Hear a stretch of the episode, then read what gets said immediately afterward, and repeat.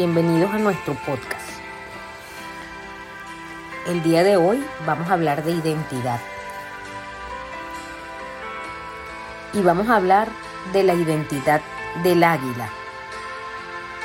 Porque en muchos pasajes en la Biblia, aproximadamente 16, el Señor usa el águila como un símbolo para mostrarnos fuerza, poder, decisión. Y por esta razón vamos a centrarnos en estudiar la identidad del águila. Y por qué el Señor en tantas oportunidades usa al águila como referencia para ejemplificar acciones de fuerza e incluso para darnos promesas. Pero comenzamos con decir qué es identidad. La identidad son las características que diferencian a un ser o a una cosa de otros, los que, las que lo hacen único.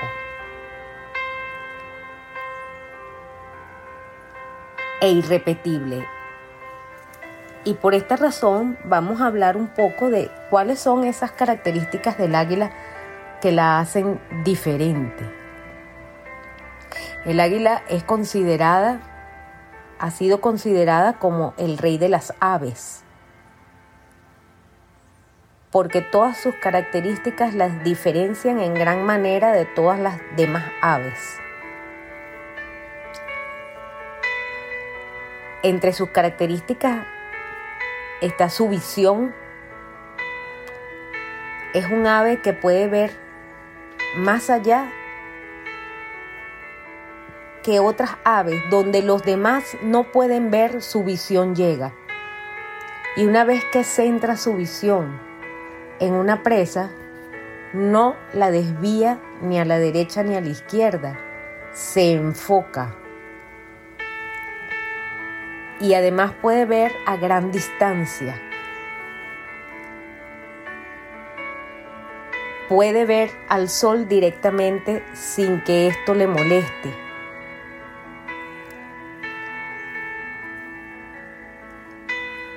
No tiene miedo. No sucumbe ante el tamaño, ante el tamaño de, de sus presas.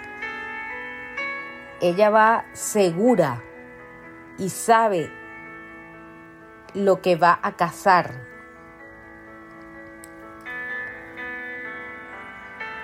No comen carne muerta, ellas saben que necesitan un alimento que fortalezca sus huesos, que sus alas puedan ser estar en perfecto estado para poder volar a la distancia que necesitan volar.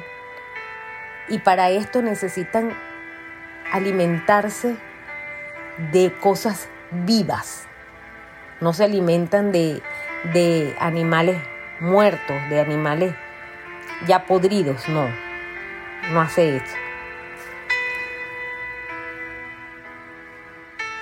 Podemos nombrar algunos algunas lugares, algunos versículos donde aparece el águila y tenemos Deuteronomio 28:49, que dice, Jehová traerá contra ti una nación de lejos, del extremo de la tierra, que vuele como águila, nación cuya lengua no entiendas. Tenemos Éxodo 19:4. Vosotros visteis lo que hice a los egipcios y cómo os tomé sobre las alas de águilas y os he traído a mí.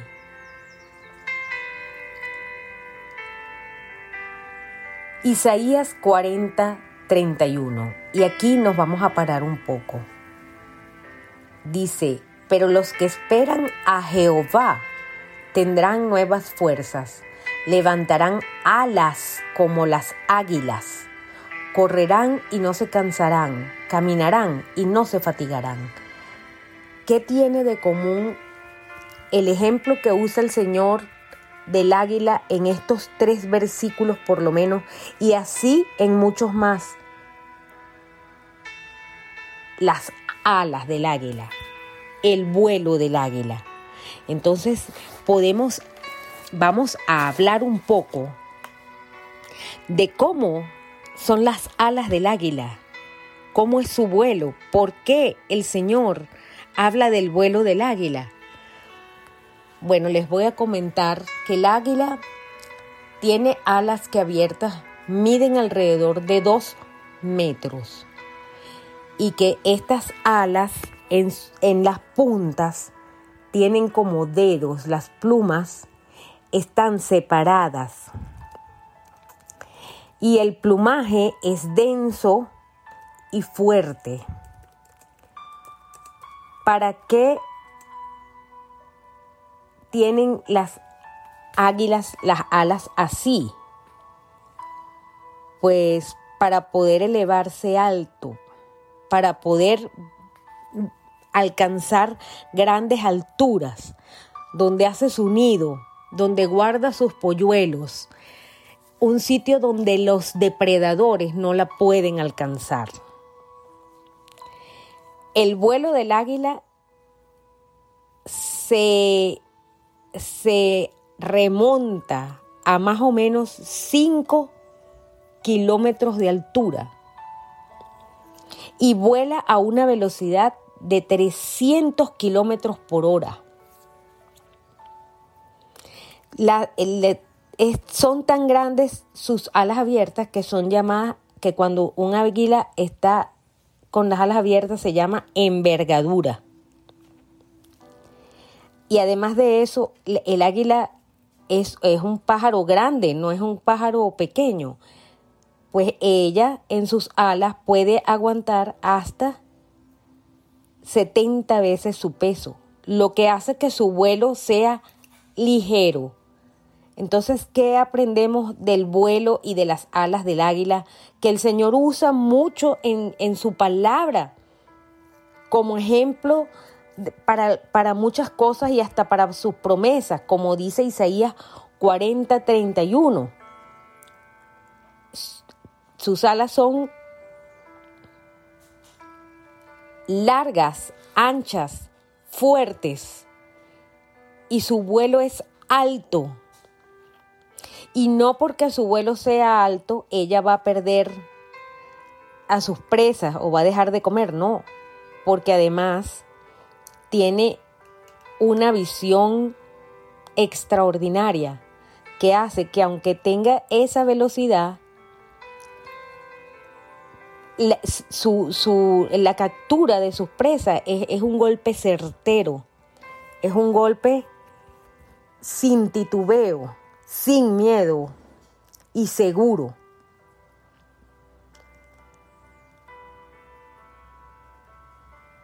Esta es una de las características más prominentes del águila y de las que más el Señor nos habla. Entonces cuando nombramos acá Isaías 40-31 que es una promesa. Pero los que esperan a Jehová tendrán nuevas fuerzas, levantarán alas como águila. Lo que nos está diciendo es que vamos a tener un vuelo de envergadura, un vuelo alto, ligero, pero certero y seguro, y nada nos va a poder derribar a los que esperamos a Jehová.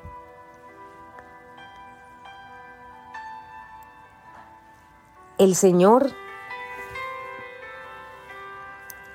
nos compara con el águila porque, según mi punto de vista, para Dios el águila tiene todas las características que Él quisiera que nosotros tengamos. Hay otro, hay otro versículo que nos habla del águila y que me encanta muchísimo. Porque nos habla de eso que quiere el Señor para nosotros. Y dice, es el Salmo 103, del 2 al 5, y dice, bendice alma mía a Jehová y no olvides ninguno de sus beneficios. Él es quien perdona todas tus iniquidades, el que sana todas tus dolencias, el que rescata del hoyo de tu vida, el que te corona de favores y misericordias, el que sacia de bien tu boca, de modo que te rejuvenezcas como el águila. Esta es otra de las extraordinarias características que identifican al águila como única, y es que el águila puede durar 70 años, pero aproximadamente a la mitad de su vida, a los 40, a los 30, está cansada. Sus plumas están gruesas y pesadas. Su pico se encorva hacia su pecho y sus uñas están tan largas que se debilita y no puede agarrar a su presa. Y es en este momento que el águila hace uso de, de su liderazgo. Ella decide irse lejos, donde no hayan depredadores, en un, en un peñasco, donde pueda pasar unos cinco meses para renovar su vida. Ella decide seguir viviendo, pero no seguir viviendo en las mismas condiciones en las que se encuentra, porque no puede.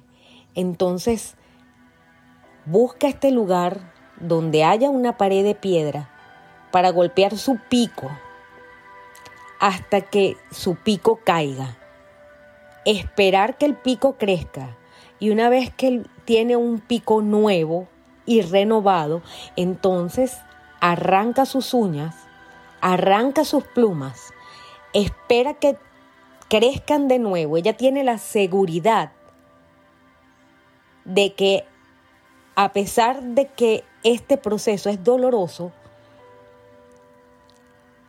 va a crecer de nuevo con la misma majestuosidad de la juventud. Y es esta promesa, es, esta belleza que nos dice en este versículo, el que sacia de bien tu boca, de modo que te rejuvenezcas como el águila. Y nos está diciendo que vamos a perder todo el pasado, las plumas pesadas, las uñas débiles, el pico encorvado, para rejuvenecer, para arrancar un nuevo vuelo más alto, un nuevo vuelo más fuerte y más decidido. Y nos va a dar nuevas plumas, nuevas uñas, nuevo pico. Y con eso tendremos nuevos años de vida. Otra de las características del águila es que el águila, a diferencia de las otras aves, no le teme a las tormentas ni a los vientos. Al contrario, usa las tormentas para elevarse más alto. Usa los vientos de la tormenta en su favor para llegar donde otros no pueden. El día de hoy hemos aprendido muchísimo sobre las águilas. Y para cerrar un poco esta enseñanza, vamos a cerrar con Ezequiel 17, del 3 al 8, que dice así, y dirás, así ha dicho Jehová el Señor, un gran águila de grandes alas y de largos miembros, llena de plumas de diversos colores, vino al Líbano y tomó el cogollo del cedro. Arrancó el principal de sus renuevos y lo llevó a tierra de mercaderes y lo puso en una ciudad de comerciantes. Tomó también la simiente de la tierra y la puso en un campo bueno para sembrar. La plantó junto a aguas abundantes, las puso como un sauce. Y brotó y se hizo vid de mucho ramaje, de poca altura, y sus ramas miraban al águila, y sus raíces estaban debajo de ella. Así que se hizo una vid, y arrojó sarmientos y echó mugrones. Nosotros somos los cimientos y el Señor es el águila. Él nos toma y nos siembra junto a aguas abundantes para que nosotros podamos crecer sanos y tener mucho ramaje adoramos el nombre del Señor. Vamos a buscar o debemos buscar esa identidad del águila. Tener visión. Enfocarnos. Enfocarnos en Cristo. Renovarnos en Él y volar tan alto como Él quiere que volemos. Llegar tan alto como Él quiere que lleguemos. Si tú aún no has conocido la gracia de Dios, si aún no has tenido un encuentro con este ser que en su amor infinito dio su vida por nosotros. Repite conmigo esta oración.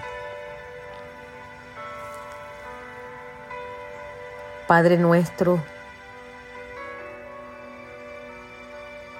hoy te pido que me renueves como al águila Señor, no hagas memoria de mis plumas pesadas, ni de mis uñas débiles, ni de mi pico encorvado. Renueva, Señor, todos mis miembros. Renueva mi pensamiento. Renueva mi alma. Renueva, Señor, mi espíritu. Yo me arrepiento de todos mis pecados pasados yo me arrepiento de todo lo que hice dándote la espalda y te entrego a ti todas mis cargas para que hagas mi vuelo tan ligero como el del águila y te recibo en mi vida como mi Salvador y como mi Señor personal para alabarte y adorarte por el resto de mis días. En el nombre de Jesús. Amén. Hola, hoy vamos a hablar de Ana, la madre de Samuel. Y nos basaremos en el primer libro de Samuel. Ana era la segunda esposa del Caná. Ella era estéril, no podía tener hijos, mientras que la otra esposa sí tenía hijos. El esposo de Ana igual la amaba, y le decía que si el amor de él no era suficiente, que por qué quería tener un hijo. Pero Ana igual le pedía a Dios un hijo. Ella estaba triste y quería tener un hijo. A lo largo de la historia de Primera de Samuel, vemos la devoción de Ana a Dios. Ana no perdió la esperanza en su angustia a pesar de que el tiempo pasaba, mantuvo su fe. Es un ejemplo que no debemos perder la esperanza de las peticiones que realizamos a Dios. Otra enseñanza de la historia la vemos en Primera de Samuel 13, donde Eli, el sacerdote, al ver que Ana estaba orando en voz baja, pensó que estaba borracha Nosotros a los ojos de los demás podemos parecer borrachos o locos a realizar nuestra petición, pero hay que seguir con la esperanza que Dios nos dará lo mejor. Ana ofreció que su hijo sería para servir a Dios durante toda su vida. Vemos que Dios respondió la petición de Ana no solamente con un hijo, sino con cinco más de los que ella pidió. Espero que la historia de Ana te haya animado a mantener una esperanza en tu corazón mientras estemos aquí en la tierra. Todos los dolores, la espera y las oraciones que no tengamos respuesta aún, mantengamos nuestra fe y nuestra esperanza. Muchas gracias y hasta el próximo sábado.